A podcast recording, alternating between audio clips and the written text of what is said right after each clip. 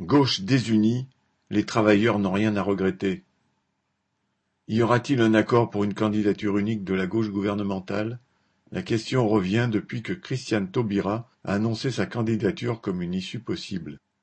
Ainsi a Bondy en Seine-Saint-Denis dimanche 9 janvier, devant une dizaine de micros et de caméras, elle a fait savoir son intention de participer à la primaire populaire, appelée de leur vœu par des militants cherchant à faire émerger un candidat unique de la gauche.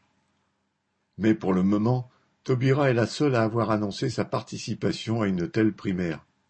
En se rendant le même week-end à Jarnac pour évoquer la mémoire de Mitterrand, Hidalgo a déclaré que, l'union n'étant pas possible, chacun devait concourir sous ses propres couleurs. Mélenchon et l'écologiste Jadot se sont, eux, toujours déclarés partisans de l'unité, à condition qu'elle se fasse derrière eux. Quant à Roussel, le candidat du PC, sa seule préoccupation est de réaliser l'union de la gauche pour les élections législatives. Entre les ambitions des uns et les préoccupations étroitement politiciennes des autres, la perspective d'une union de la gauche s'éloigne.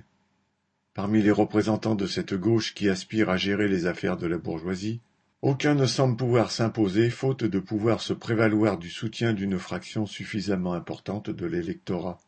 Mais cette désaffection qu'il déplore de la part des électeurs de gauche en particulier ceux des milliers populaires, ils en sont totalement responsables. À chaque fois qu'ils se sont retrouvés au pouvoir, ensemble ou séparément, avec Mitterrand, Jospin ou Hollande, ces partis de gauche ont trahi les promesses faites aux travailleurs. Citation. Il y a cinq ans, les socialistes gouvernaient ce pays et cela s'est fini avec la déchéance de la nationalité, avec les lois travail, l'inaction climatique. Fin de citation. A rappelé Jadot, oubliant de mentionner la participation de son propre parti au gouvernement sous Hollande. Quand elle était unie, la gauche a démoralisé les travailleurs, les désarmant face aux attaques, ouvrant ainsi un boulevard à la droite et à l'extrême droite.